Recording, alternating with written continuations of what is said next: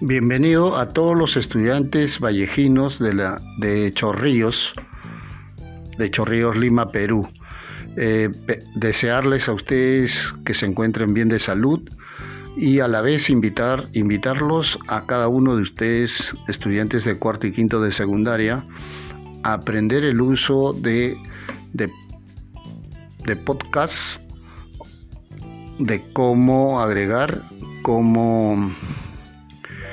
desarrollar su propio lenguaje de manera clara, transparente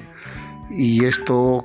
sirva para difundir a cada uno de ustedes, encontrar sus errores, encontrar sus defectos en una comunicación virtual.